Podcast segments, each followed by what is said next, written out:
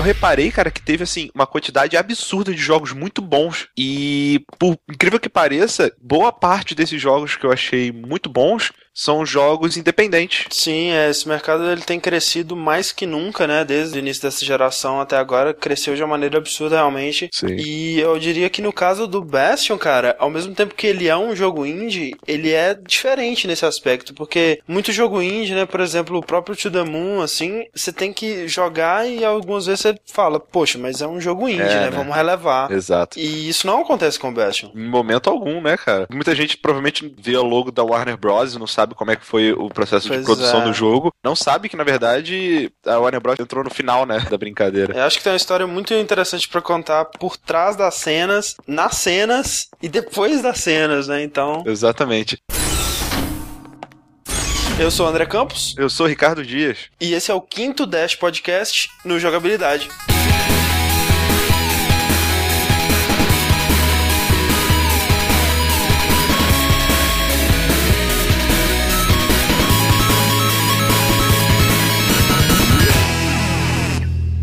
Então, Rick, vamos ler os nossos e-mails e recadinhos sobre o podcast número 4 sobre multiplayer, né? Sobre nossa filosofia de boteco de multiplayer. Sim, sim. Mas antes disso, a gente tem alguns recados para dar sobre a nossa voadora de dois pés no mundo dos podcasts, Sim, sim. Nosso golpe de luta livre.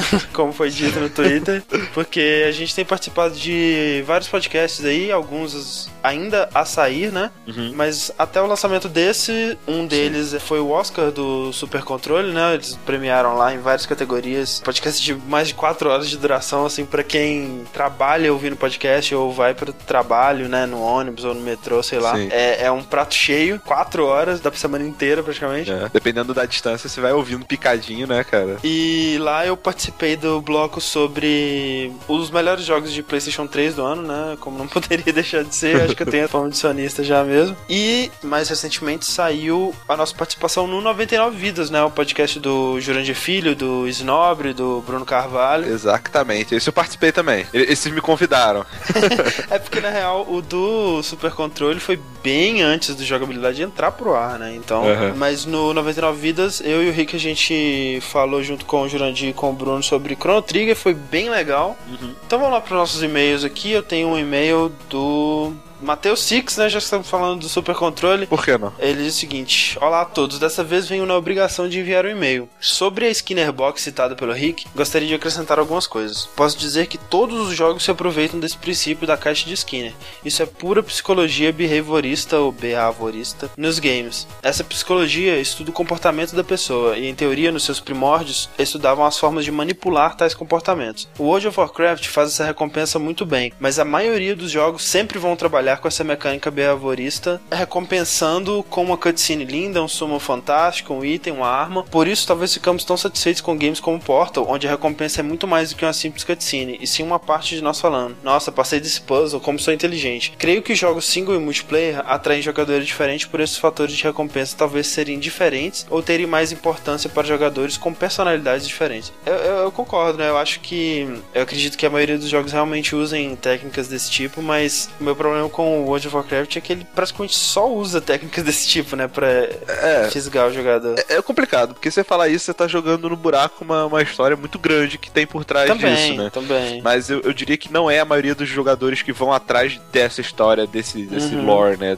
É interessante ele ter mencionado que, de fato, todos os jogos, em algum aspecto, tem que ter alguma recompensa, nem que seja o mais simples possível, sabe? É, não, com certeza, mas eu acho também que ao mesmo tempo existem métodos de engajamento do jogador que muitas vezes eles são concluídos com uma recompensa, mas às vezes o mais interessante é a jornada Claro. até essa recompensa. E eu acho que esses são os mais interessantes, por exemplo, o puzzle, né? A recompensa de passar para a próxima fase é legal, mas a sensação de que você raciocinou aquilo ou um- um- uma história de mistério que você vai tentando resolver a parada. Então eu acho que esse tipo de coisa é, é mais interessante do que simplesmente um ding level up, assim, sabe? Sim, Que- sim. Vai tendo pequenos objetivos que você vai se satisfazendo até chegar no grande finale, assim, que é a resolução. Sim, é, dá pra, dá pra falar muito sobre psicologia, dá pra falar muito sobre o próprio Skinner Box. Eu acho que daria pra fazer um podcast sobre bons e maus usos desse tipo de técnica, né? Então vamos deixar por aqui por enquanto. Sim, sim. É, aqui tem o comentário do Loplon. que ele fala o seguinte: o jogo bem desenhado de multiplayer torna-se interessante porque é capaz de atrair pessoas com uma gama de habilidade muito ampla. Além disso, o jogo não quebra em níveis coreanos. Muitos jogos de luta mais antigos tinham um combo quebrado que desequilibra muito o Até jogo. hoje, né? Marvel tá aí pra provar. O próprio Mortal Kombat lá, o Lao, Sim, foi roubado por muito tempo. foi. Eu- O próprio Marvel, cara, eu, eu tenho uma discussão muito grande com isso. Parece que mudou, né? Mas com X Factor lá, é muito roubado, porque às vezes o cara jogou bem a partida toda, tá com três personagens, o cara tá com um só, mas aí o outro cara liga o X Factor, aí ele faz três erros e perde. É o casco sabe? azul, né, cara? Ele continua. Aliás, já ouvi algumas vezes pessoas da Blizzard contando que é parte de filosofia deles a ideia fácil de aprender, difícil de dominar. E diria que isso também é um mérito de World of Warcraft. Quê? Você tá maluco? Pois é, Eu diria, assim, eu, eu concordo totalmente com isso em, digamos, por exemplo, StarCraft 2, Warcraft 3, esse tipo de jogos, assim. Agora, o World of Warcraft, assim, atualmente, né, que basicamente você dá um pulo e tá no level 80 já, talvez tenha um pouco mais disso, porque todo mundo fala, né, que a parte interessante do jogo é o endgame lá, que você tá fazendo raid e tudo mais, mas especialmente quando o World of Warcraft lançou, era matando javali até o fim da sua vida ali, eu não, não vejo muita complexidade nisso, não. O que acontece, eu sei que o endgame do jogo, as instâncias finais e pegar tua guilda e derrotar os bosses mais difíceis nos níveis mais difíceis requer sim Sim, muita sim. habilidade. Só que, pelo que me parece, hoje em dia, a Blizzard tá meio que indo contra isso, cara. Tá lançando vários modos que meio que a ideia deles é que, por mais que você não seja um hardcore, você tem um amigo level 80, mas a gente joga de vez em quando, a gente não tem muita habilidade. Uhum. Tem um nível de dificuldade que permita a gente ganhar de um boss que teoricamente é difícil. Sim, sim. Entendeu? E uma coisa que também me incomoda bastante é que hoje em dia é absolutamente impensável que você crie um personagem sem seguir um- uma skill tree, um- um- uma build pronta. Sim. Não tem mais a parte da descoberta, né? Exato. Talvez mais, porque também a gente não tá vendo o cenário PVP, né, de World of É, Warcraft. é. Não, é, o PVP Aí já é outra tal- história. É, sim. seja uma história totalmente diferente, afinal de contas são pessoas contra pessoas, né? Então ninguém noob, né? Só tem Uhum. gente boa, level máximo, com a skill perfeita. Então aí acho que fica muito mais dependendo da skill do jogador do que Claro. do personagem dele, né? Acho que diferencia. E ele, ele termina falando o seguinte: é, outros aspectos não comentados são o- os esportes, jogadores profissionais vivendo apenas de patrocínio, campeonatos com dezenas de milhares de pessoas assistindo ao vivo, prêmios de até 200 mil dólares para o vencedor. É, eu diria mais, né? Prêmios de Tem, até é. um bilhão de dólares, né? Já Como teve, foi o, o Dota aí. É, em comparação, por exemplo, tem campeonatos de Street Fighter, né? O, o Evo lá O e Evo tudo mais, até. que é um campeonato gigante, assim, mas você vê em comparação com os campeonatos de LoL, cara, é, é insignificante, sabe? A quantidade Sim. de pessoas que estão assistindo a parada, o próprio campeonato de StarCraft, a cena de multiplayer, a cena de esportes de Star- de StarCraft na Coreia é uma parada Absurdo. inacreditável, sabe? Tem. O, o fato de passar partida de StarCraft na TV É. aberta É outro mundo, né, cara? É, é outro um mundo. sonho. Caraca, ia ser muito irado acordar domingo de manhã em vez de estar passando, sei lá, Fórmula 1, tá passando luta do Daigo contra o Justin. Exato, sabe? porra, um, um dia, Rick, um dia.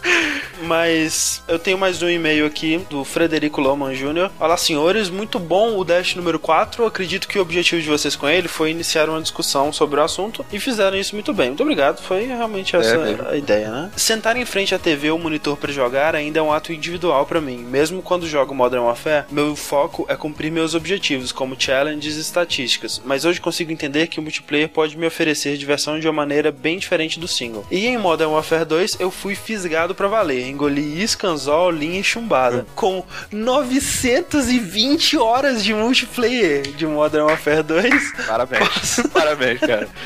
posso dizer que me diverti por um bom tempo. É, esse jogo valeu a compra, né, Valeu cara? a Pelo compra. amor de Deus. Eu costumo falar isso, né? Que você. Deu prejuízo pra É, Infinity você tem que. Ah, eu paguei mais ou menos um dólar por hora que eu me diverti, então tá bom, É. sabe? Não tá caro. Ele pagou, sei lá, 10 centavos por hora Não, de diversão. menos, né? Tipo, Pelo amor de Deus. E não acaba aí, né? Ele continua. E pra minha surpresa, o multiplayer de Modern Warfare 3 é ainda melhor. Já estou com 226 horas e não pretendo parar tão cedo. Meu Deus, que medo. Muito medo. É, só pra avisar que a gente reduziu bastante o meio dele pra ele ficar bolado. É, é, pois é, tava gigante realmente. E o último comentário aí, Rick. Passa aí pra mim.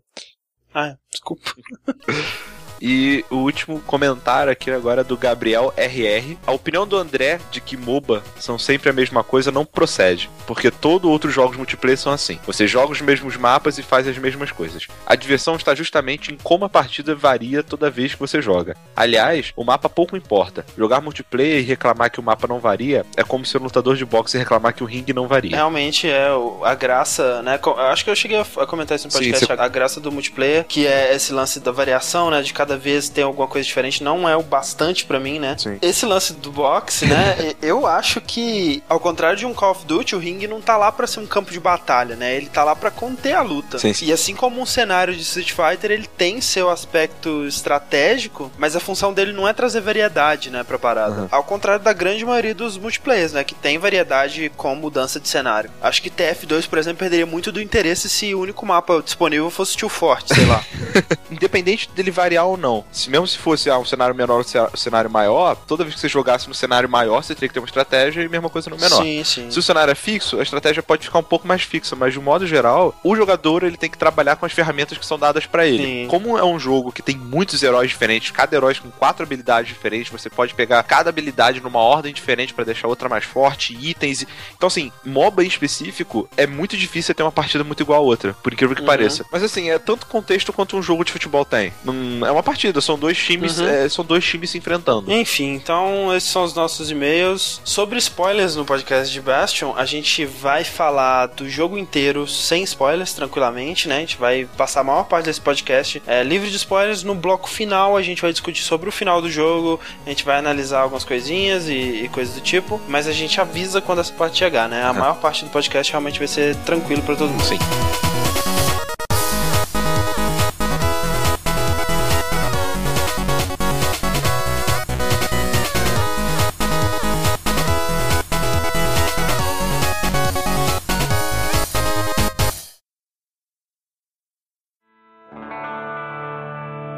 Proper story is supposed to start at the beginning.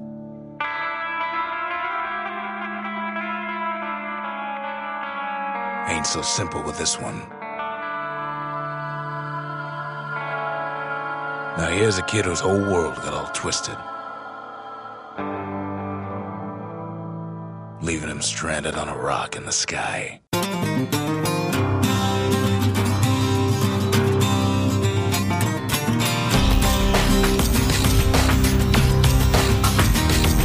Então, Rick, vamos começar a falar sobre Bastion. O Bastião.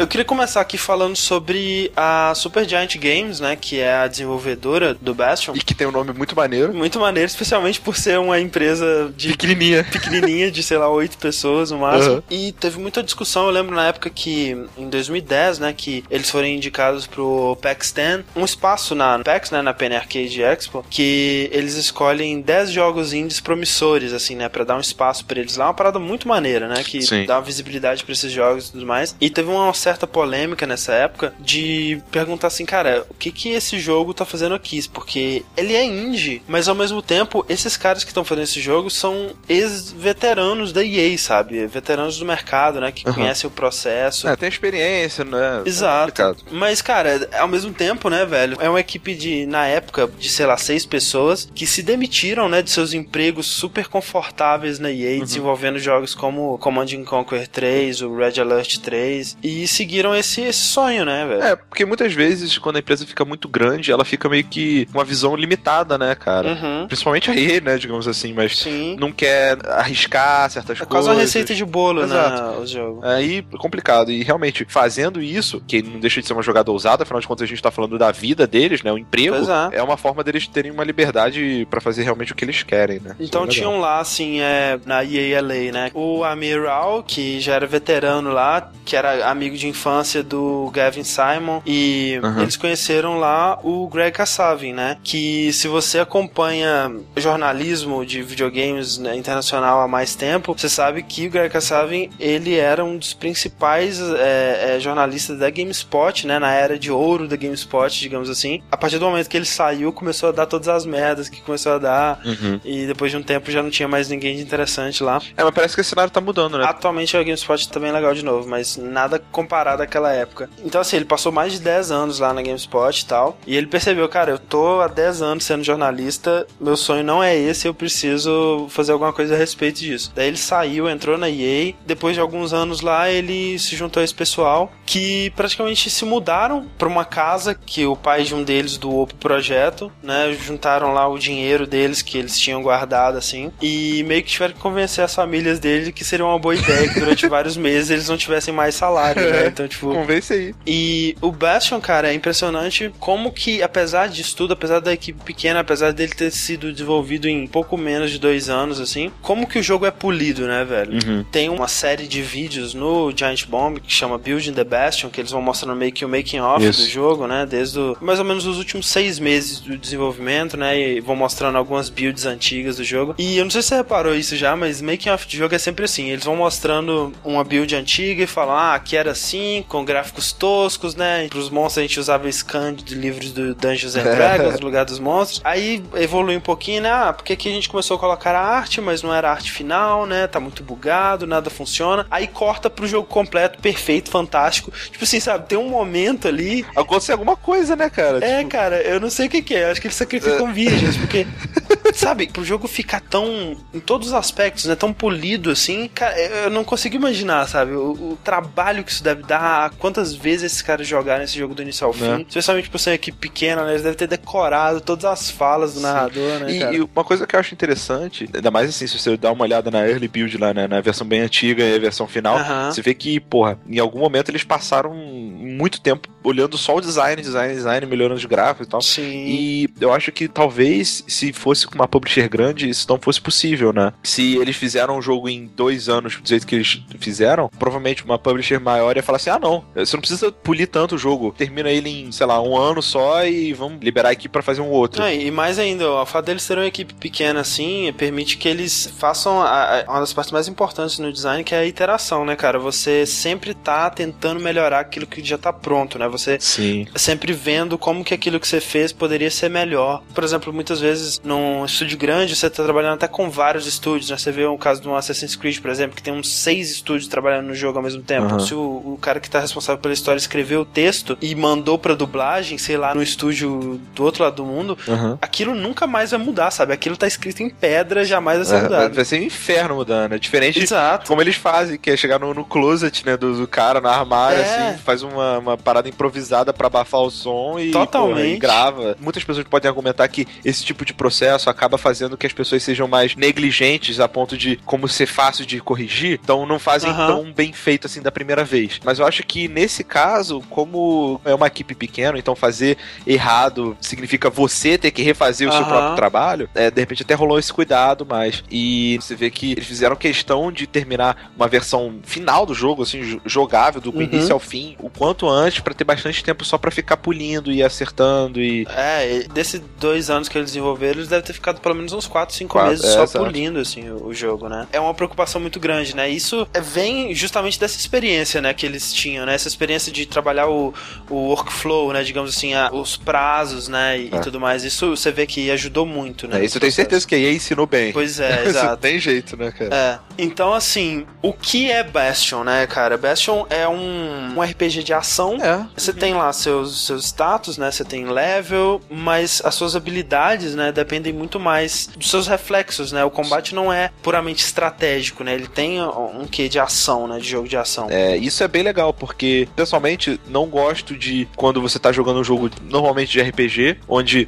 no início você, por estar bem fraco, você tem que depender muito das suas habilidades pessoais, né? Uhum. E conforme você vai evoluindo, você não fica melhor, você não fica mais ágil, mas o fato da sua Uhum. build, do seu personagem virtual ficar mais forte, compensa. Então o jogo começa a ficar monótono. Exato. Eu acho que o legal do Bastion é que, conforme vai passando, as fases em si vão ficando mais difíceis, são introduzidos sempre inimigos diferentes, com armas diferentes, então que dão uma dinâmica diferente pro jogo. E eu acho que é, você tem que evoluir seus, suas armas, tem que usar tônicos melhores, tem que experimentar com a mistura lá de armas, justamente porque o, desafio ele vai aumentando cada vez mais, né? Exato. Porque se você só depender do seu- da, evolução do seu personagem, do level, você não vai chegar muito longe, realmente. E assim, do ponto de vista do jogo, né, ele parece um, um, um Diablo, né? Ele é isométrico. E muita gente pode pensar que talvez seja um jogo mais tipo Diablo, tipo Torchlight, mas eu acho que ele tá mais parecido com um, um Zelda, né? Talvez um, um Secret of Mana lá do Super Nintendo, porque o combate dele mais ação, bem frenético, né? Bem mais rápido, com muito mais elementos, coisas na tela do que o próprio Zelda ou o Secret of Mana. É, esse jogo em si, eu não sei de nenhum outro game que tenha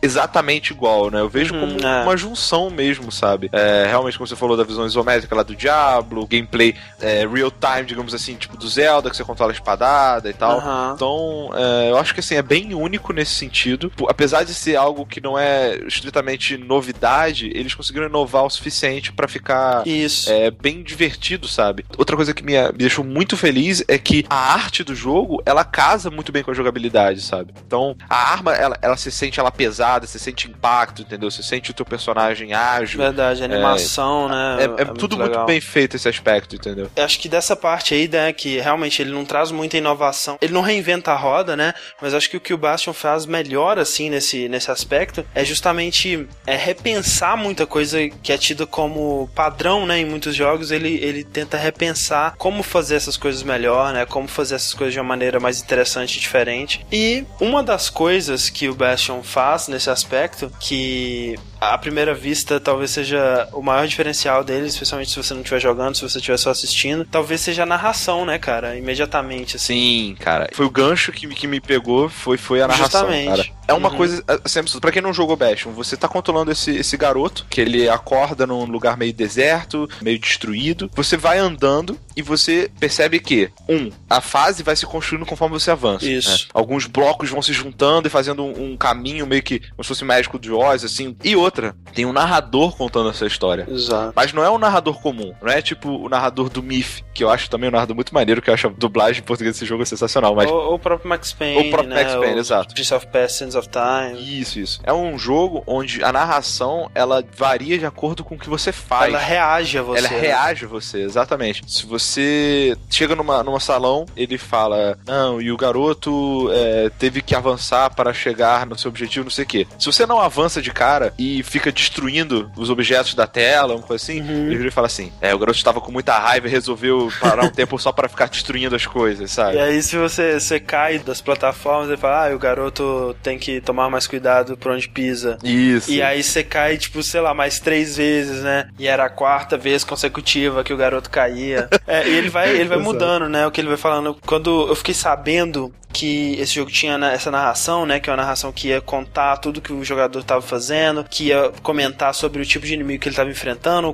sobre o tipo de arma que ele tá usando, sobre o- as ações que ele tá tomando, né? O que que tá acontecendo ali naquele momento. Eu pensei, cara, é muito fácil você deixar isso muito chato, né? Uma parada na sua cabeça o tempo todo, buzinando ali a nave É. algo muito repetitivo, né? Se você morre, por exemplo, aí você tem que ouvir a narração toda de novo e tudo mais. E eles evitam tudo isso, né, cara? É impressionante que, assim, você raramente ouve alguma coisa repetida, Repete, é. mesmo quando você morre. É, muitas vezes eles têm mais de um comentário sobre alguma situação. Então, assim, você sempre tá ouvindo alguma coisa diferente e não fica chato, né? Eu acho que talvez seja a voz dele, que é maneiríssima. Isso, isso que eu ia falar. Um dos fatores bem fortes pra isso acontecer é que a voz do cara é muito maneira, né? Muito foda. E olha só, não vejam a cara do dublador, assim. É, pois é. Que é um cara pequenininho, né? Um cara normal, assim. Jovem, né? Você- É. A voz que ele faz não é a voz dele, né? Ele tá forçando aquela voz realmente. Mas você não percebe isso, você não imagina. Sim. E assim, eu acho que também o fato de que ele sempre tem algo muito interessante sobre a história, né? Sobre aquele lugar pra dizer. Exato, ele, ele não fala por falar, né? Não é, É. só um gimmick, né? não é só um, Exato. uma, não é só uma paradinha engraçadinha. Né? engraçadinha é para você É. ficar entretido, não. É legal, ele acrescenta muito a história do jogo, né? Na narrativa mesmo. E isso também acaba sendo vantagem porque o seu personagem, que não tem nome, é o Kid, Aham. o garoto, ele não tem voz, né? É um protagonista mudo. Então tem muito espaço pro narrador ele- poder ah, expor bastante coisa e até falar pelo seu, seu personagem. Exato, né? é, é o que eu falei até babar no cast passado, né? É o contexto, cara. Esse narrador, Isso. ele te dá muito contexto, né? Você tá num cenário, né, que poderia ser qualquer coisa, né? E ele te dá o backstory daquele cenário, ele te fala dos inimigos, o que que aqueles inimigos estão fazendo ali, por que que aqueles inimigos agem daquele jeito, né? Por que que você tá lutando contra eles? Ele te dá essa exposição de história. E o mais interessante é que é sem parar tudo pra dar uma cutscene, né? Eles poderiam ter feito Exato. fora do jogo isso, eles poderiam ter parado, né? Explicado o mundo, o que que aconteceu aqui. E toda essa história, né? Às vezes você tá numa batalha extremamente frenética enquanto você tá escutando sobre a backstory daquele mundo. Então é uma experiência única, realmente. É muito, muito interessante. Sim. Eu ouvi dizer que tem outro jogo que faz algo assim. Eu não, não sei qual é. Você sabe, André? Cara, eu tava tentando lembrar disso. Acho que tem um, um jogo recentemente que foi anunciado que vai ter uma parada parecida. Mas Aham. de jogos antigos, assim, eu só consigo pensar em Prince of Persia, né? Que tinha aquela paradinha de. Ah, você morreu, aí ele comenta, não, não foi isso que aconteceu. Não, não, eu errei. Não foi bem assim, eu me enganei. Exato. é. Imagino que eles tenham se inspirado nisso, mas realmente, assim, do jeito que eles fizeram, eu não consigo pensar em nenhum, não. Eu também não. Mas assim, importante que eles fizeram, cara. E pode abrir um precedente muito bom, sabe? Eu não ficaria bom em qualquer coisa, mas se alguém pegar e fizer uma coisa bem feita nos moldes, acho que tem potencial, sabe?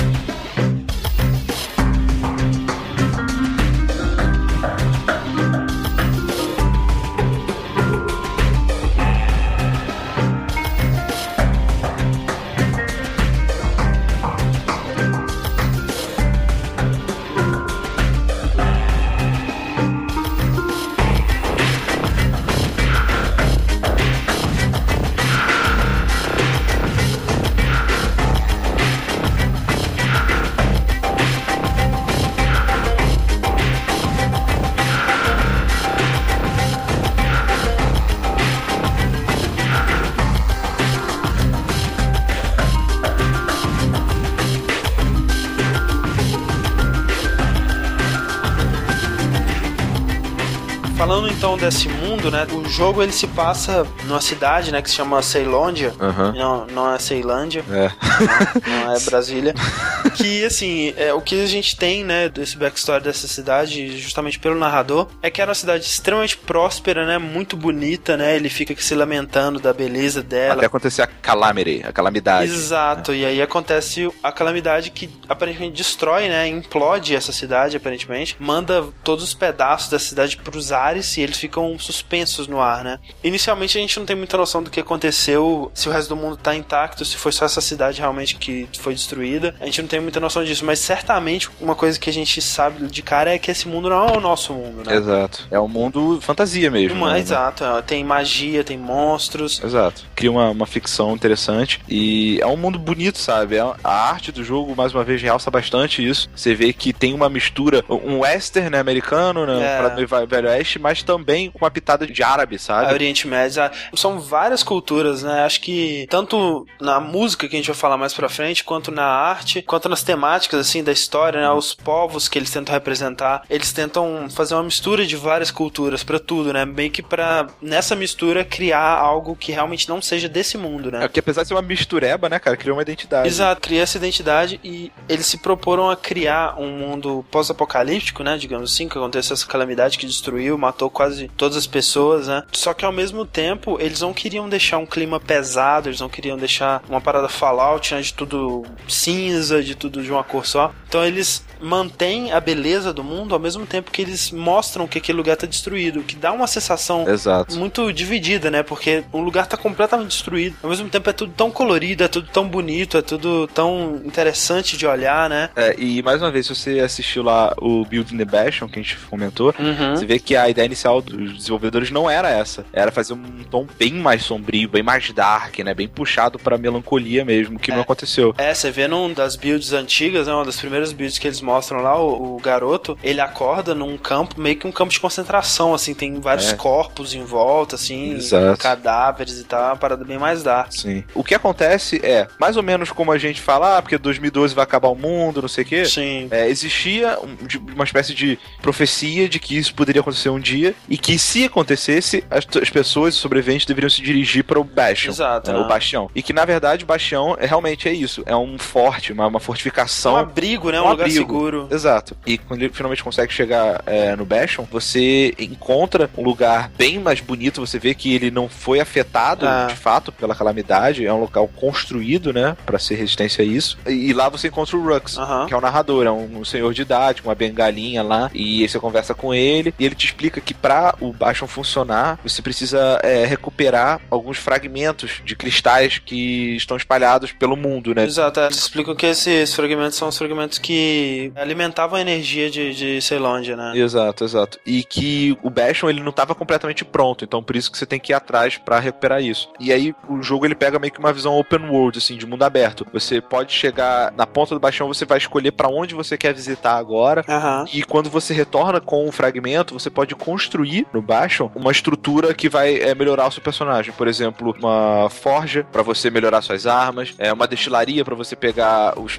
perks, digamos assim, né, do seu É. personagem, que vai, ele vai ficar ter mais vida, vai ficar mais rápido, vai ter crítico e não sei o quê. Tem a- a- uma loja de armas, né? Que você pode escolher. Ar- Artillery, né? Que você escolhe a- as armas, tem o templo, que a gente vai falar mais pra frente, o memorial, né, que é- são tipo achievements, né, desafios pra você Isso. fazer no jogo. E tem o scrap art também, né? Que você, Uhum. conforme você vai avançando, você vai pegando fragmentos, né? É interessante isso, né? Esse conceito de que você tá pegando fragmentos desse mundo antigo, trazendo pro Bastion, e a ideia é que você tá usando esses fragmentos pra construir objetos do mundo antigo, né? Exato. Não é- não é realmente uma, uma moeda. Comprando. É, você não tá comprando a parada. Uma crítica que eu tenho nesse aspecto, né, do, do mundo aberto, é que eu acho que ele podia ser mais aberto. Você começa com uma, uma escolha de dois, três mapas pra ir, mas mais pra frente, assim, você geralmente só tem um, né, É. tirando os, os desafios, mas acho que ele poderia beneficiar dessa não linearidade, digamos. Tem um problema que às vezes acontece, que é assim, quando você tá no mapa, né, você tem duas vidas, né, porque você começa, se você morrer, você geralmente tem mais uma chance pra tentar de novo. Você pode pegar um, um tônico, né, um spirits lá, que te dá mais uma chance, mas se você morrer todas as chances, você tem que recomeçar a fase, né? Ele não tem checkpoint. Então eu acho que o jogo ele poderia beneficiar disso. Eu acho que se ele tivesse mais opções de, de fase pra você ir, quando você morre, você não se sentiria tão frustrado de ter que recomeçar aquela fase de novo, né? Você poderia tentar fazer outra. Eu acho que isso prejudica. É, realmente depois fica bem mais linear, digamos assim. Mas aí eu não sei também até que ponto, né? Acho que depois de um certo tempo, eles propositalmente pegam mais na mão do jogador pra avançar a história, né? Exato. é. De modo geral, é, não me incomodou muito, até porque eu, eu,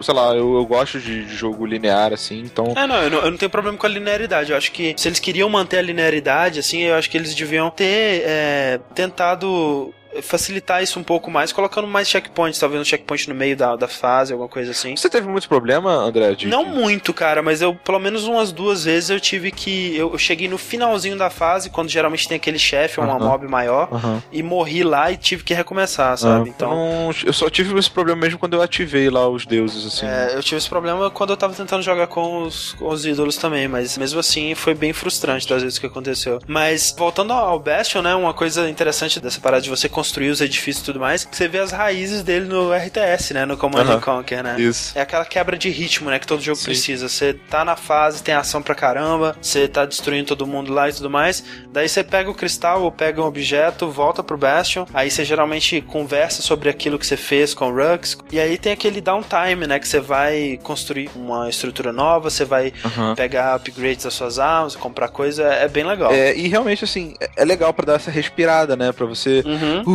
beleza, passei dessa parte, ufa, legal. Vamos, vamos agora vamos me concentrar novamente e me preparar pra próxima, né? Normalmente eu fazia isso, eu passava uma frase normal, voltava, pegava o upgrade, aí faziam umas challenges, assim, pra dar uma mudada de passo, Isso. entendeu? Então, se você enjoar um pouco de uma coisa, você pode fazer outra. É, E pra um RPG, né, cara, ele é bem tranquilo de você jogar em curtas porções, né? Você consegue exato, exato. chegar, dar uma jogada de uns 10, 15 minutos, assim, e. Parar e jogar depois. Exato, porque é bem legal pra esse mundo tão caótico de hoje em dia. Assim. Sim, eu acho que isso foi muito possível pelo fato da narração ser durante o gameplay, né? Você tá jogando, você tá consumindo a história ali é, simultaneamente e ser aquela parada bem focada na sua habilidade pessoal, né? Então, o fato de você voltar pro Bastion realmente faz você poder dar uma pausa tranquila, sabe? Você falar, não, beleza, hoje já tá bom. Já. Exato. Isso Realmente é- é bem legal. E poucos jogos fazem isso hoje em dia, né? Pois é, especialmente num jogo com uma profundidade dessa, né? E você vê que a limitação de ser uma equipe pequena, né, trouxe algumas coisas muito legais. Por exemplo, eles, obviamente, são fãs de Uhum. Diablo. Eles, se eles pudessem, provavelmente eles teriam feito loot de Diablo nesse jogo. É centenas e centenas de Armas, isso, e é. itens e equipamentos e tudo mais. Acho que essa limitação deles não poderem fazer isso trouxe um aspecto que é justamente é um número limitado de armas. Né? Você tem, acho que 11 armas. Sim, você tem uma quantidade menor de armas, só que através das evoluções elas vão ganhando habilidades diferenciadas. Então, e outra coisa é que você pode combinar uma arma com a outra, você tem duas armas por vez. Então, você combinar uma arma melee veloz com um- uma arma de range de peso que demora mais, dá uma dinâmica diferente de você pegar duas armas de peso, duas armas velozes, então... É, você pode ver, assim, até uma influência um pouco de FPS, né? De que cada arma tem sua estratégia, tem o seu valor. Um pouco de influência também do RTS, né? Que cada, digamos, unidade ela tem que ter a sua função específica, né? É, você vê que, por exemplo, assim, você faz um dual wielding de pistolas, né? São as únicas pistolas que você tem no jogo inteiro, né? Você não vai pegar uma pistola melhor Exato. ou um arco e flecha melhor, né? São aquelas são aquelas armas e pronto, né? O que você tem é uma árvore de upgrades para cada arma e o jogo ele incentiva muito essa experimentação, né? Você combinar as armas que você vai descobrindo ao longo do jogo de outras formas, né? Você começa com o martelo, bem no início você pega o arco, você pega a War Machete, né? Que é uma machete, né? Bem rápida. E eu vou dizer que mais pro final eu tava usando armas completamente diferentes das armas que eu comecei, né? Eu É. passei o jogo inteiro mudando essas combinações, tentando achar a melhor possível. Eu joguei com praticamente todos, acho que a única que eu não gostei muito mesmo foi a, o lança-chamas, assim. É, eu também. Uma outra vantagem é que, assim, a questão dos Proving Grounds, né? aqu- Aquelas Aham. fases de teste, digamos assim, tem uma fase pra cada arma. Então, Isso. testava muito nesses Proving Grounds, selecionava as armas que eu achava mais legais e combinava, né? Qual combinação que você mais usou? Eu usei basicamente até o final do jogo, eu acho, machete e shotgun, né? O mosquete. Você vê, cara, completamente diferente de mim. Sim, e eu fiz uma build interessante, porque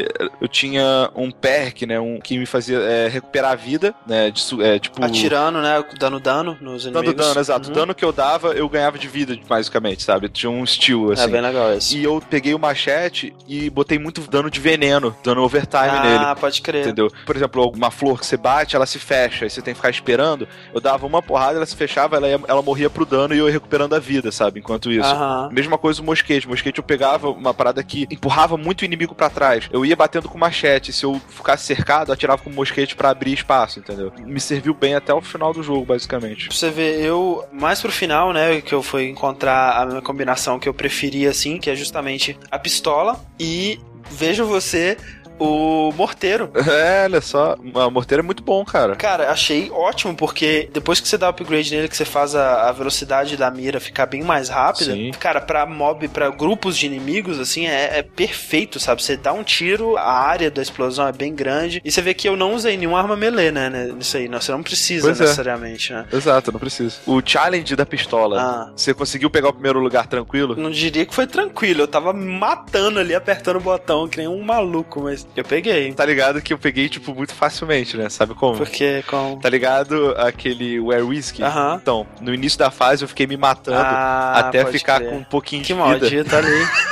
Aí eu só dava crítico, cara. Eu acabava com os alvos muito rápido, era muito fácil. Eu usei o Air Risk também, mas é. Não pensei nisso nessa, nessa parte, não. Eu usei o Air Risk no desafio da lança, né? Que você tem que eu destruir. também, exato. É. Foi exatamente o que eu fiz também. Pra mim, é um dos desafios mais difíceis da lança, cara. Cara, pra mim o mais difícil é o do escudo. Do escudo é muito difícil também.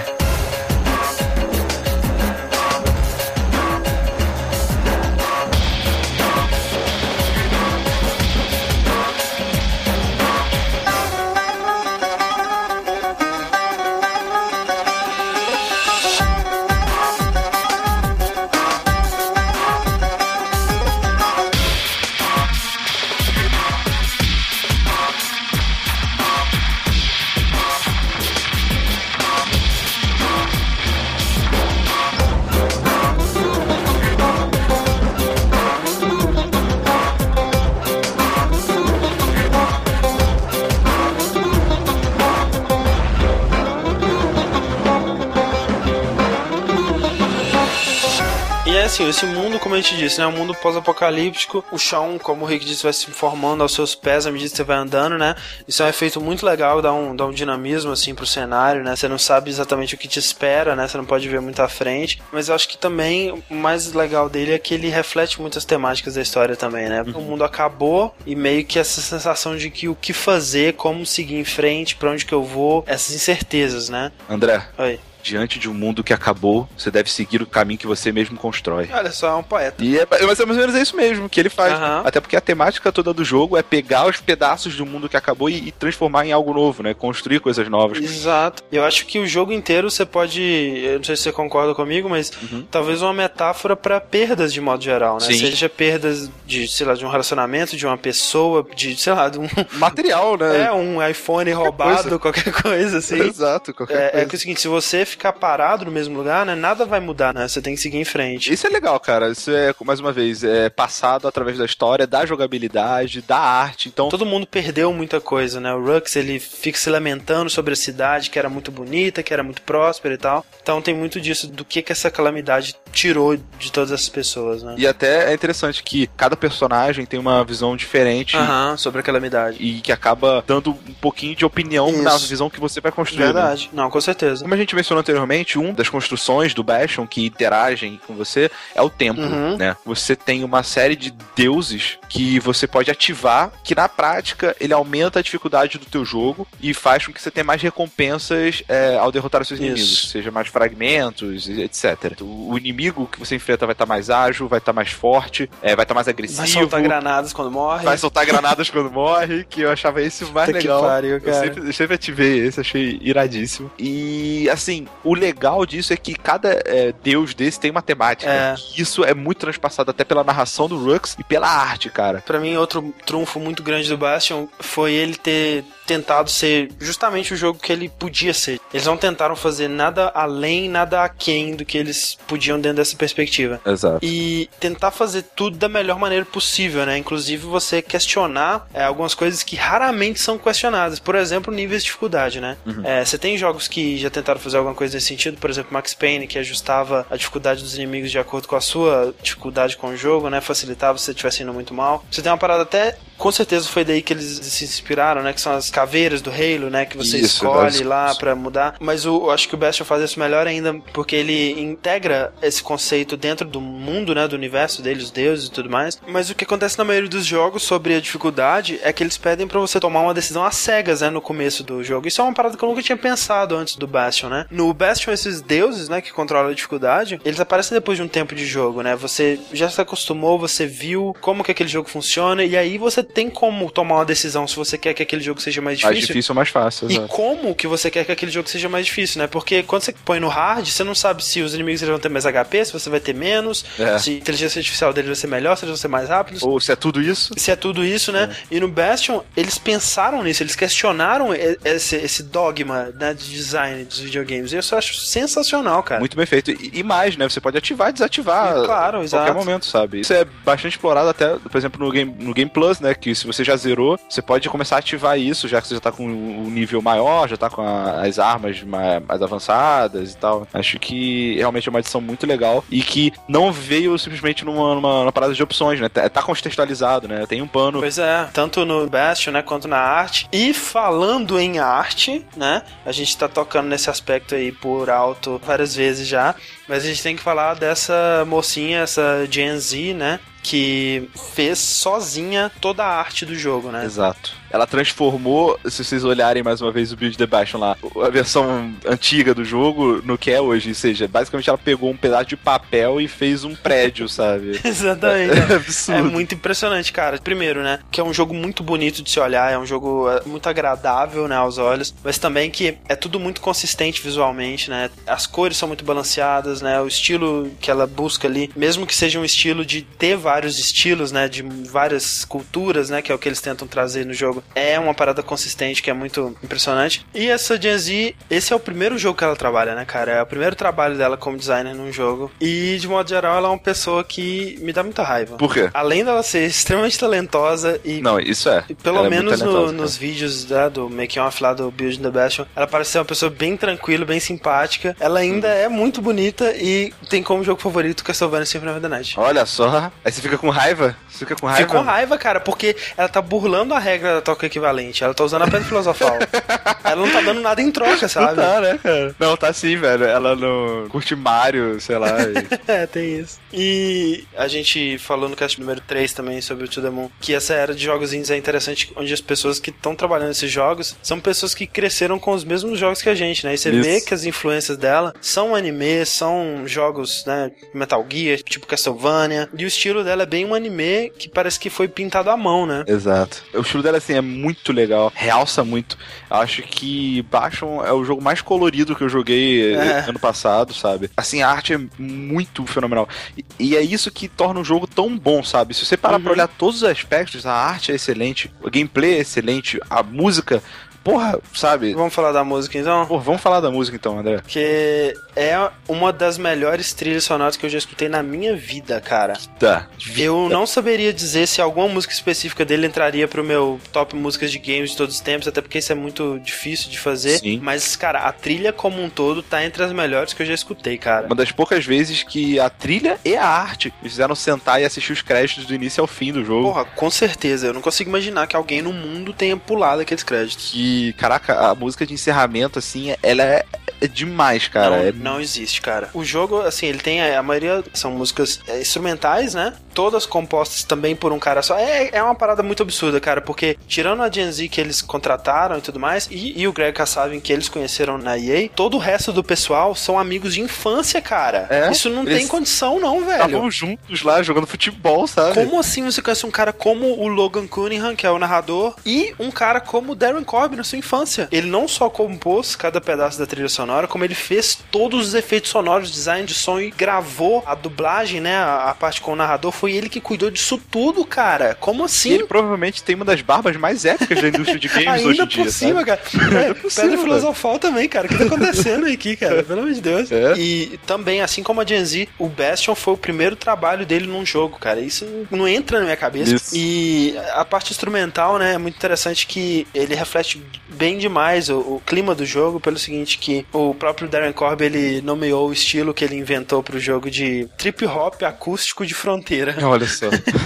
Que é o seguinte, em todas as músicas sempre vai ter um instrumento acústico, seja uma gaita, seja um, um violão, sei lá, um ukulele, um banjo, sempre vai ter algum instrumento acústico. Trip hop, por causa das batidas eletrônicas, né, pesadas, assim, sempre acompanhado com uma batida bem suja, assim, no fundo. E fronteira, né, frontier, justamente por causa dessa variedade cultural, né. Ele vai desde música country, música western, aquela música do banjo lá, da Louisiana e tal, até música árabe, né. exato, exato. Sim, apesar de ter outras influências, pra mim são as mais fortes no jogo, assim. Com certeza. E combina muito bem, né, cara? Você olha Muito assim, bem, você cara. não imagina que daria certo, mas fica muito bom. Diferente, sabe? Dá um ar novo. Não, e, e é bem única, né? Um estilo de. Eu acho que eu nunca ouvi uma trilha parecida com Não, essa. nesse estilo, realmente, eu nunca ouvi também, não. E você imaginaria que, por exemplo, pra você fazer uma parada tão única assim, como é, por exemplo, a trilha de Portal 2, né? Que é extremamente eletrônica e tal, que seria uma parada que você não conseguiria ouvir fora do jogo, né? E a trilha do Bastion é extremamente agradável de se ouvir fora e dentro do jogo. Exato, exato. Até porque, a- apesar das maiorias das músicas serem totalmente instrumentais, algumas são com vocal. Aham. Vocal de uma mulher e de um homem. É, a parte do homem é o próprio Derek que faz? É, o- é o Darren, É aham. o Darren, né? E a mulher é a Ashley Barrett. Essa Ashley Barrett, cara, ela tem uma voz, assim, linda, cara. Eu acho que, É. assim, a música fica muito, muito maneira, cara. E ela, teoricamente, seria a voz da Zia, né? Da Zia, exatamente. Quando. Ah, enfim, não vou falar não, mas. é, enfim.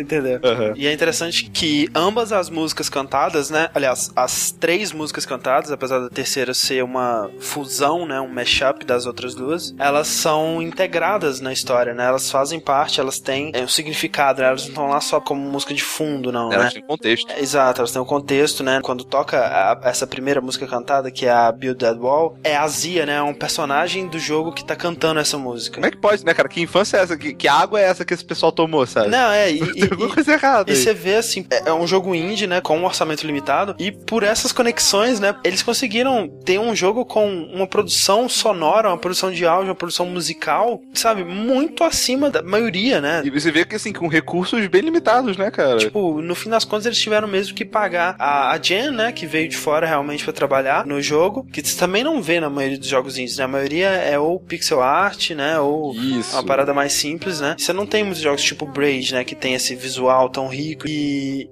no fim das contas a mistura é, é foda, né, velho? Muito foda mesmo. Afinal de contas, né? Deu tudo muito certo. Exato. Então, assim, a gente vai agora falar dos spoilers, né? A gente vai falar do final do jogo. Eu não diria que os spoilers do Bastion são tão fundamentais pro seu aproveitamento do jogo quanto To The Moon, né? Mas vai da descrição aí de cada um, de saber se é um jogo que te interessa, se vai jogar, né? Então. Pois é. Ó, se fosse você, não, não viria. É, se você não jogou Bastion, pra consoles ele ainda é exclusivo do Xbox, né? Você pode comprar ele na Xbox Live Arcade. E no mais, pra PC você pode comprar no Steam, eu acho que não tem versão de Mac ou Linux. E recentemente ele saiu na loja do Google Chrome também, eu não sei exatamente como é que funciona isso. Eu imagino que também seja pago lá. Enfim, né? Estejam avisados. É, beware. Gonna build that wall until it's done.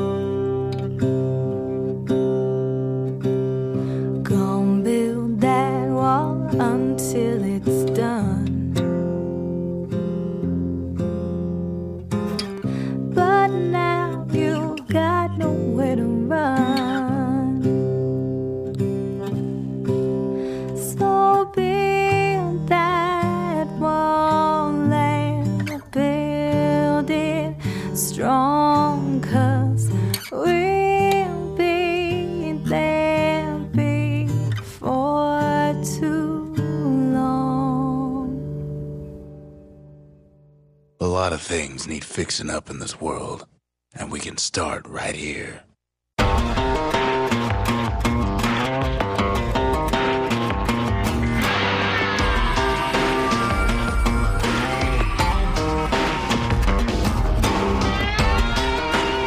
Então, Rick, a guerra entre Ceilândia e Ura. Ura. Né? É complicado, porque não tem ninguém certo nessa brincadeira, eu acho. Como a maioria dos conflitos é uma sucessão de mal entendidos, né, cara? Sim. São londianos mesmo. Eles queriam meio que ostracizar, né, os Uras. É, você pode meio que comparar um pouco assim, digamos, os, os Uras são uma civilização mais oriental, né? Eles são mais a pele mais clara, eles parecem mais asiáticos, digamos assim. Enquanto os Ceilondianos, eles, pelo menos do que a gente vê do Rux e do, do. Então, assim, seria como os ocidentais e os orientais, né? Enquanto os Uras, eles são mais desenvolvidos tecnologicamente, mas eles não vivem em luxo, né? Eles vivem meio que em cavernas, né? Enquanto o Ceilândia era uma cidade extremamente rica, ostentava essa riqueza, né? E desde sempre vai construindo uma muralha gigante em volta da cidade, né? Inclusive é nessa muralha que o garoto, o protagonista, trabalhava, né? Exato. Na verdade, ele foi a única pessoa que trabalhou duas vezes, né? Porque Exato. na, na muralha, teoricamente, você vai, você trabalha um período, como se fosse um. servindo pro exército, né? É. E quando ele voltou e descobriu que a mãe dele tinha morrido, ele decide voltar pra muralha e servir lá novamente, afinal de contas ele Ah. não tinha mais nada, né? E foi exatamente nisso, foi num desses dias que ele acorda e vê que a calamidade aconteceu. É, e a calamidade acontece justamente por causa desse conflito, né? Tinha um, um cientista, digamos assim, dos Uras que estava trabalhando em Ceilândia. Que na verdade é o pai da Zia, O né? pai da Zia, justamente a Zia, ela apesar de ser Ura, ela nasceu em Ceilândia, ela foi criada lá em Ceilândia. O pai dela, ele estava trabalhando, né, para construir uma arma que ia exterminar os Uras, né? É, e acabar com a guerra,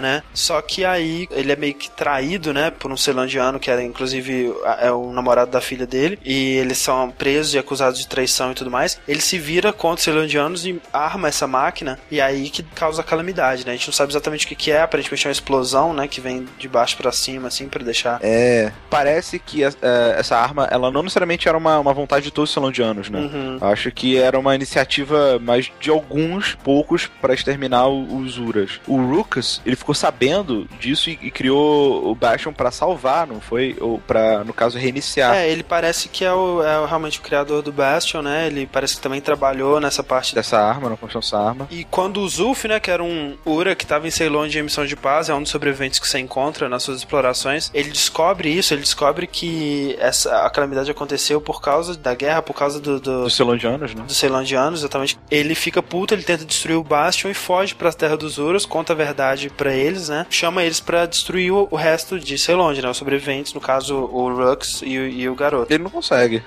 Basicamente ele não consegue porque nós somos mais fortes e É, pois é. isso. Mas o que que aconteceu, né, no aspecto mais amplo? Aconteceu a calamidade, teve os Uras morrendo por causa da calamidade também, Sim. Teve uma devastação, todo mundo saiu perdendo nessa brincadeira, mas acabou que o Ruckus ele tava preparado pra isso. Exato, né? e o potencial do Bastion é justamente esse de, de- É meio que uma máquina do tempo, né, Exato. cara? Ela- Exatamente uma ela- máquina do tempo. pro- Exato, pro ela, ela pode consertar o mundo, né? Pode voltar antes da calamidade acontecer pra eles tentarem de novo, digamos assim, né? Exato. O problema é, nada garante que não vai acontecer a mesma coisa. Exato, de novo, né? De novo, exato. Mesmos erros, o, as mesmas traições, as mesmas ambições. A própria música, né, a Build the Wall, ela meio que fala sobre isso, né? Ela fala sobre o fato de que a natureza humana é guerra, né? Ela fala, a gente cava o nosso buraco e você constrói a sua parede, mas logo essa parede vai cair. Então assim, logo a gente vai entrar em guerra, sabe? É uma canção de guerra, ura, digamos, uma ameaça contra os ceilondianos, né? Você vê que esse ódio era mútuo, digamos assim. E o engraçado é que a Zia canta isso de uma maneira tão doce, né? tão Bonita, né, cara? inocente. Parece, exato. É, mas justamente porque ela foi criada em Ceilândia, ela não sabia o significado dessa letra, né? Pra ela não significava isso. Não, e a letra dela, é, se parar pra pensar, realmente é, é muito sinistra, né? Que Uhum. é, construa seu muro, construa ele mais forte, nós vamos voltar da- Exato, daqui a não muito exatamente. tempo, sabe? E a parada maneira é que o narrador ele vai falando sobre isso, né? Sobre essa incerteza de que provavelmente tudo vai se repetir mesmo, porque essa é a natureza humana. Na última fase, né? Quando você tá indo atrás do Zolf pra pegar o último cristal dele. Pra ativar o Bastion. E você, nesse momento, a parada mais foda pra mim, você descobre que o tempo todo o narrador, ele tava contando toda aquela história, desde o início ele tava contando ela pra Zia. Desde o início, o jogo inteiro ele se passa em um flashback. Exato, um flashback. Isso meio que reflete a mecânica do mundo se formando né, à sua frente, porque você meio que precisa montar os pedaços antes de prosseguir. E a partir do momento que você, como jogador, compreende que até aquele ponto o jogo é no flashback,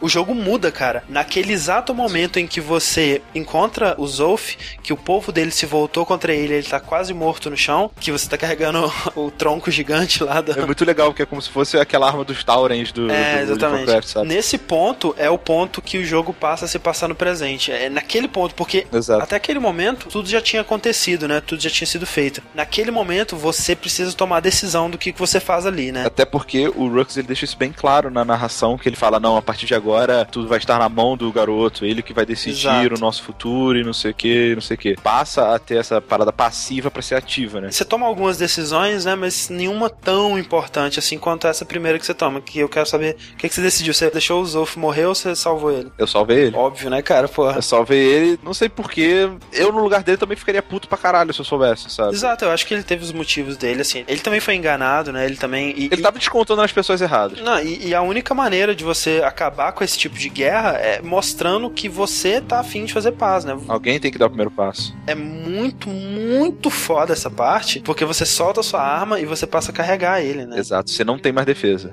Você fazendo isso, o jogo ele, ele começa a andar meio devagar. Começa a tocar aquela música, né? Começa a tocar a música no fundo, que é foda pra caralho.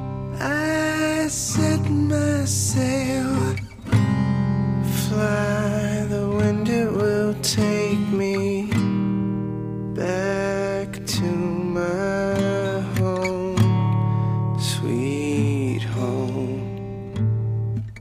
E aí você vai avançando, mas os Urus continuam te atacando. Isso. E você vai morrendo, vai morrendo, vai morrendo, vai morrendo. Até que chega uma parte que você tá quase sem vida. Os Uras percebem que você tá, você tá se sacrificando por um deles. Quando vão te atacar, um outro Zura ataca o cara que tava te atacando. Eles vão parando de te atacar aos pouquinhos, né? Eles vão, Exato. eles vão entendendo aquele seu gesto como um gesto de paz, realmente, né? E eles deixam você passar. Puta que pariu, velho. Muito E foda, eu achei velho. que eu ia morrer, sabia? Não, eu também. Eu pensei, cara, eu, Eu vou- achei que ali que eu ia morrer junto com ele e acabar o jogo. Exato, ia ser parte da história, porque realmente não- Sim. você não tem o que fazer ali. Eu diria que assim, não sei se você vai concordar comigo nesse momento, mas quando você toma essa decisão, é o primeiro momento do jogo que você tá vivendo é, o presente, né? Aham. Depois disso, quando o jogo passa a se passar no presente, quando você volta pro Bastion, você consegue conversar com a Zia, né? Antes era tudo Sim. o narrador te contando o que, que aqueles personagens tinham dito. Aham. Aliás, ela até fala, na verdade, né? Ela tem Exato, você fala com ela, exatamente, né? Antes, a única voz que você ouvia era do narrador, justamente porque era tudo em flashback. Nesse momento que você começa a carregar os ovos, começa a tocar a música, eu acho que essa música tá sendo cantada pelo protagonista, pelo garoto. Será? Não sei. Porque você vê assim, a, a letra dela ela fala de alguém, a pessoa que está cantando Uhum. ela, está voltando pra casa, né, voando com o vento, que é justamente o jeito que o protagonista ele viaja de um lugar pro outro no jogo inteiro. Aí tem um pedaço assim, deite-se nas minhas costas, as nuvens estão formando caminho pra mim e nós vamos pra casa, sabe? Tipo assim, é tipo, eu estou te carregando, vai ficar tudo bem agora. Ele fala da estrela, né? Eu vejo a sua estrela, você deixou ela queimando ou brilhando pra mim. Poderia estar falando do cristal que você foi pegar do Zulf. E eu acho que é justamente esse o motivo que essa música não toca se você escolher não salvar o, Não toca. o Zulf. Então, assim, eu tenho certeza absoluta que é o, o garoto cantando essa música para o Zulf. Tá. Eu acho que ele cantando talvez seja um pouco forçado. Eu acho que, assim, com certeza a música tem esse sentido mesmo. Eu acho que a música Aham. foi feita pra isso. Mas eu não sei se é ele cantando, não. Eu acho que é, cara, porque faz muito sentido, sabe? No momento em que você passa pro presente, você ouve a voz dele, do garoto. Hum. Sabe o que eu não acho? Porque assim, no passado ainda, enquanto você ainda tá no passado, quando você encontra a Zia a primeira vez, aparece ela cantando. Ah, mas você esqueceu pra quem que o Rux tá narrando essa história? Ele até pergunta como é que era aquela música mesmo? E aí você começa a ouvir essa música. Hum. A, a música da Zia também é ela cantando, sabe? Então tem esse contexto das músicas serem alguém cantando essas músicas. Uhum. Então, eu acredito, cara. Eu acho que enquanto a música da Zia é uma música de guerra cantada pela pessoa que queria a paz, faz muito sentido a música da paz sendo cantada por alguém Que fez guerra. Pra alguém que queria guerra também, né? E aí no final essas duas músicas sendo cantadas juntas por essas duas pessoas, acho que é é muito foda, sabe? Você pensar nisso assim, eu acho que Assim, eu ainda acho que não é ele cantando, mas assim, eu, eu gostaria de pensar que é, Aham. sabe? Porque realmente essa essa teoria é legal. Mas eu, eu acho simplesmente porque, sei lá, o cara tá tomando porrada, vai cantar, sabe? Assim. Mas eu acho que é mais pelo precedente de tudo no jogo, né? Não só a música, tá tudo inserido no contexto, né? Você ouve o narrador porque ele tá contando essa história na real, você ouve a música porque a menina tá cantando. Então não faria muito sentido essa última música tá tocando só pro jogador. E quem poderia estar cantando ali é só o garoto, né? O Zof não podia estar cantando isso, ele tava quase morto ali, né? E Você também. Ah, você não, você tá aguentando lá firme e forte, cara. Você continua andando, porra. É, não sei, cara. Mas enfim, aí você volta pro Bastion, o que, que você decidiu ali? Eu decidi não resetar o tempo, fugir com a nave. Ah, então, que droga, Rick. Porra, Ó, eu joguei achei que a gente primeiro. ia ter uma discussão aqui eu joguei maneira. primeiro, você que escolheu as minhas decisões. Depois a Zia ela propõe que você não precisa é, voltar, né? Não, talvez não seja a melhor decisão. E que eles podem usar o Bastion pra transformar ele meio que numa, numa nave, né? Num dirigível, digamos assim. Uma coisa que a gente não mencionou que vale mencionar é que existe uma relação amorosa entre o, o garoto e a Zia, sabe? Você acha? Eu, não, tenho certeza. É? Por quê? É, porque é óbvio, cara. Todas as insinuações, cara, de ela, ela não querer se afastar dele, ela quer continuar vivendo, que se eles voltarem no tempo, provavelmente eles não, nem, nem vão se conhecer. Caraca, não, eu não vi Que isso. isso, cara? Que ela fala, ela fala que quer seguir nessa vida nova com ele e não sei o quê. Aliás, tem uma parte que o Rukus fala assim: ah, o garoto nunca foi de palavras, foi mais de ação. Aí dá fade out, assim, ele com ela, sabe, perto de uma barraca, assim, não sei o quê. Cara, eu sou muito inocente, eu acho. Ou eu sou muito maldoso, né? Não tem nada disso, né, cara? Porra, quando ele te dá essa decisão, né, de ou voltar por um tempo, né, onde tudo era bonito e feliz, que é o que o Rux quer, eles provavelmente iam perder todas as memórias, né, de tudo que aconteceu. É, o Rukus ele fala que não sabia, já que ele nunca testou. Ele, ele fala até que, tipo, provavelmente a gente não vai esquecer, né, depois de ter vivido isso Mas tudo. não é Eu certeza. duvido muito. E nada é certeza, né? Voltando no tempo, eles deixam a decisão a ser tomada por outras pessoas, né? Pelo povo que viveu naquele tempo, né? E provavelmente a guerra vai acontecer de novo, a calamidade vai acontecer de novo. Exato. Se você escolher essa opção, você vê que a calamidade acontece de novo, porque a última fala que o Rux fala pra você, né, que é o seguinte, te vejo na próxima, Uhum. é a primeira fala que você ouve quando você começa o New Game Plus. Hum. Ma- E aí ele começa de novo. Uma, uma história tem que começar do início, mas não é tão fácil como essa. E essa fala, ele tá falando disso, porque essa história, ela é um ciclo, ela está se repetindo, Uhum. Sim. né? Realmente, não acho que a decisão que a gente tomou é melhor, né? Porque Exato. chega de erros, né, cara? Pois é, e aí o que me fez tomar essa decisão, eu fiquei um tempo Eu pensando. também, assim. cara, eu achei muito porque eu, eu, cheguei- eu até tirei foto do- da televisão, assim, falei, que isso, cara, o que eu faço agora, gente? É, é uma decisão daquelas bem claras, assim. É, é tipo, binária, né? é, exatamente, porque diferente de alguns jogos que determinam o final de acordo com as suas ações durante o jogo, esse Aham. não, é, tem, é um switch, você vai pra um lado, vai pro outro, esquerda ou direita. Isso. E eu, caraca, assim, na, na cara, assim, sabe, sem, É. nem, nem esconderam, nem maquiaram, sabe? Fiquei analisando, cara, não sabia o que fazer. Mas sabe, sabe o que que me fez escolher pro seguir em frente, né? Não fazer a restauração foi uma das coisas que a Zia disse nessa hora, que ela disse assim, qualquer momento da minha vida que eu quisesse viver de novo, aconteceu depois da calamidade, não antes Tá dela. vendo? Aí, ó. Porque ela, ela gosta de. Olha só, nada a ver. Claro que é, cara. Porque é o seguinte, ela teve um passado de merda, né? Ela sofreu com preconceito de ser uma estrangeira no país lá. Ela era tida como filha de um traidor, ela foi enganada pelo cara que ela gostava. E pra ela, ela simplesmente não quer voltar pra aquelas coisas, não interessa, sabe? Aquilo já aconteceu, deixa no passado e vamos seguir em frente. Ela, ela não quer reviver aquilo, por mais que ela pudesse consertar ou fazer diferente. E isso que foi- me fez pensar assim, realmente, é, é me- é o melhor que a gente pode fazer é seguir em frente. O meu motivo foi um motivo já um pouco mais é, é, egoísta, cara. Ah. Eu falei assim, cara, eu não, eu não quero, sabe, me separar de- desse- dessas pessoas. Eu quero Aham. continuar aventurando aí com o Rux, com a Zia, É sabe? maneiro que quando você escolhe isso, o Rux fala, caramba, né? Depois disso tudo, você ainda Você quer ainda ficar quer- comigo. Sim, eu quero ouvir ele mais? Justamente. Porra. É mais correto você dar valor ao que você tem no presente, né? Aquele Bastion lá que você tem, que é um lugar legal. Aquele mundo, apesar dos, das criaturas, é, é- é um, é um lugar, né? Fazer o quê, né? O que a gente tem. É, Vamos dar valor ao que a gente tem, né? Pode tentar recuperar, né? E foi realmente uma das decisões mais interessantes que o jogo já apresentou pra mim. É, assim, foi cara. muito legal. Agora, pra fechar, Rick, É. eu tenho uma última teoria aqui. Hum, diga. O Rux é o garoto mais velho. Não, É. não é, cara. É assim, cara. Por quê? Eu tenho, eu tenho certeza que é. Por quê, cara? Porque olha só, Hum. eles são iguais, iguais. Ah, mas isso é porque eles são Não, da, não. da mesma raça lá. Tá, pode ser que seja. A gente não tem certeza porque a gente não viu nenhuma outra pessoa da raça deles. Você pode dizer que ele tem cabelo branco porque ele é velho, mas enfim, eles têm cabelo branco, eles têm o mesmo tipo de rosto, pode dizer que é por causa da arte simplificada também, mas eles usam um lenço vermelho no pescoço, a roupa deles parece, um jogo com um design tão bem pensado, você acha que isso seria acidente? Pô, cara, de onde que vem o Bastion? Por que que o Ruck sabe como que ele funciona, sabe? Uma coisa é você viver num universo de magia, outra coisa é você saber que vai ter uma calamidade, que a Terra vai se estilhaçar em milhares de pedaços, vai ter uma máquina perfeita pra resolver o problema. Mas aí que tá, eu acho que ele sabe disso porque ele trabalhou na, na, na construção da arma lá. Mas ele sozinho, sabe? Tipo. Ele é um cientista foda, cara. Tá, mas. Não, isso é pura especulação minha, mas. É aquela coisa que você gostaria que fosse. Mas não, eu tenho certeza que é, você não tá entendendo.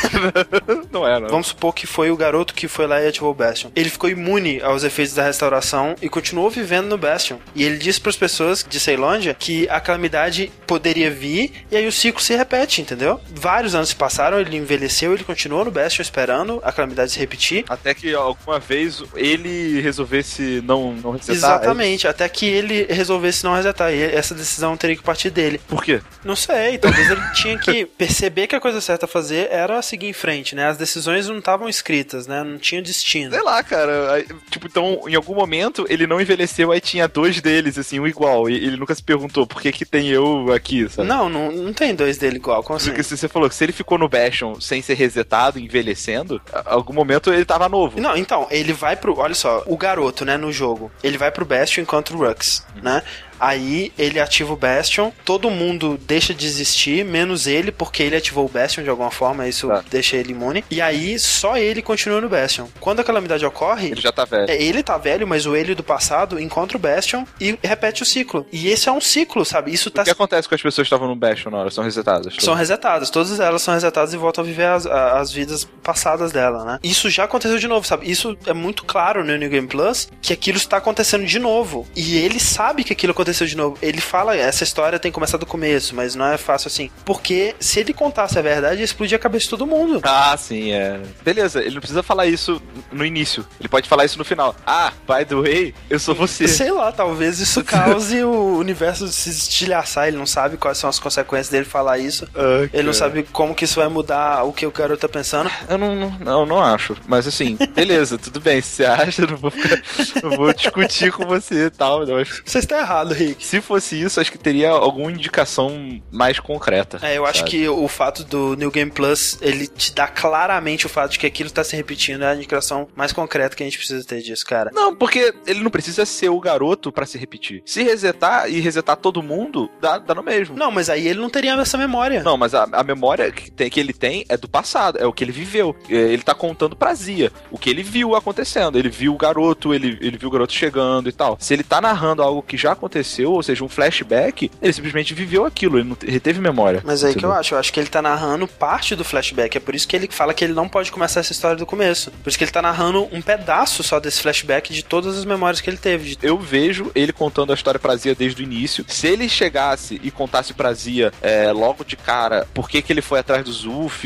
ou a participação dele na criação da arma que destruiu, que ajudou na calamidade e tal, talvez a Zia mesmo nem ouvisse, ela resolvesse se revoltar Uhum. e partir lado também. Então por isso que ele decide contar a história da parte onde o garoto acorda, até onde ele chegou, tarará, tarará. Ele fala dessas coisas, sabe? Ele fala do, do passado, ele fala da calamidade, ele conta algumas coisas assim pra Zia. Tanto que. Sim, mas do que ele viveu, não é de memória retida. Ma- Mas então, é isso que eu tô falando. Ele não esconde da Zia que ele trabalhou na parada, ele não esconde nada disso, ele conta isso tudo. Tanto que Em seu devido tempo. em seu devido tempo, mas ele conta, entendeu? O que ele não conta é o ciclo. Ele conta, no, no fim das contas, ele conta tudo. Ele conta tudo sobre a Celondia, toda essa história ele contou. O que ele não contou foi o que aconteceu antes disso, que foi o outro ciclo, eu acho.